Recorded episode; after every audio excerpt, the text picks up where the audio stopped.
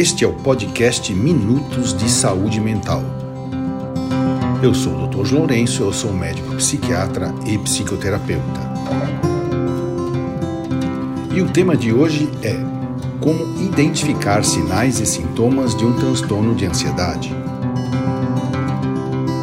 E venho trazendo esta semana várias informações, uma a cada dia, sobre a ansiedade. Já falamos o que é a ansiedade na segunda-feira, na terça-feira, ontem, falamos quando a ansiedade se torna uma doença, e hoje, quarta-feira, nós vamos falar como identificar sinais e sintomas de um transtorno de ansiedade, ou seja, quando é que eu sei que eu posso estar com a ansiedade além da conta, não é a ansiedade boa, que nós chamamos de anseio.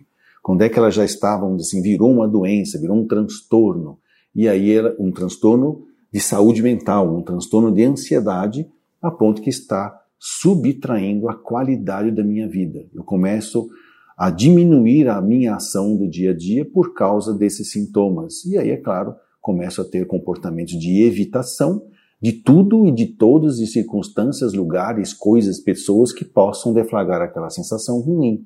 E com isso a minha vida vai se estreitando. Mas o que, que a gente pode sentir? A gente pode ter sintomas físicos de ansiedade, lembrando que a ansiedade é uma preparação do nosso corpo para lutar ou para fugir diante de uma ameaça, ou diante de uma necessidade que não é atendida, seja ela física ou psicológica.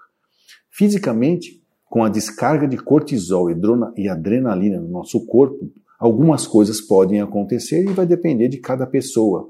Não que tenha que ter tudo isso, né? mas algumas coisas podem acontecer. Por exemplo, tem enjoo e vômitos. Então, às vezes, o primeiro sinal de ansiedade é a pessoa passar mal.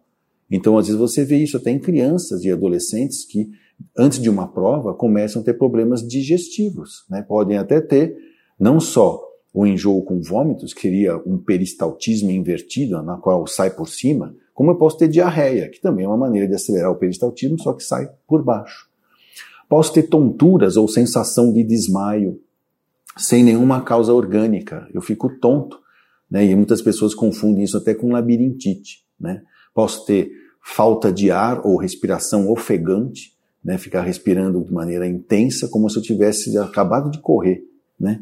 Pode ter dor ou aperto no peito e principalmente batedeira no peito, que é o que leva as pessoas no pronto-socorro achando que vão infartar. Na realidade, essa dor ou aperto no peito tem um nome, a gente chama de angústia, que é uma ansiedade tão intensa que dá uma sensação física de aperto no peito. Posso ter dor de barriga, como eu falei no começo, né? Que essa dor de barriga pode ser o prenúncio de, um, de uma alteração do peristaltismo do nosso tubo digestivo, seja ele do intestino delgado ou grosso, dando até, como eu falei no começo, diarreia, né? Roer unhas também já é uma maneira de eu me adaptar a isso, né? Sentir tremores nas extremidades, nas mãos, né? Ou acabar falando muito rápido. É uma coisa que a gente observa nas pessoas que estão tentando se adaptar a isso. Tensão muscular, dores musculares, dor nas costas, dor no pescoço, dor nos ombros, né? Irritabilidade e dificuldade para dormir são sintomas físicos, né? O cara fica com pavio curto. E os sintomas psicológicos, né? Você pode ter a, aquele que nós já conversamos, já falamos, agitação e balanço das pernas e dos braços. A pessoa fica inquieta, ela fica se mexendo o tempo todo. O nervosismo, o nervosismo é aquilo que nós comentamos, é uma certa irritabilidade, uma certa impaciência para que as coisas aconteçam rápido, que é para ontem as coisas e quando não não acontece a ansiedade aumenta muito. Outros sintomas psicológicos é dificuldade de concentração parece que eu não consigo ficar quieto no lugar olhando para uma mesma coisa. E aí eu fico disperso. E aí levar diagnóstico de TDAH é muito comum.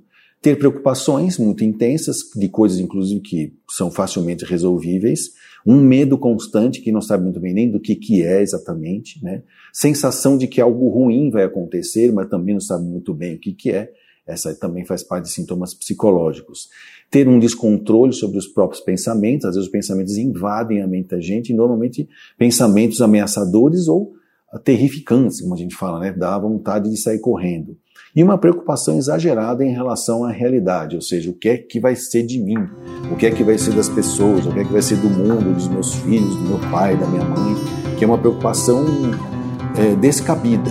Isso são sintomas psicológicos. Então, nós falamos hoje sobre como a gente pode ficar atento aos sintomas de ansiedade, tanto físicos como os psicológicos. Amanhã estaremos aqui de volta falando sobre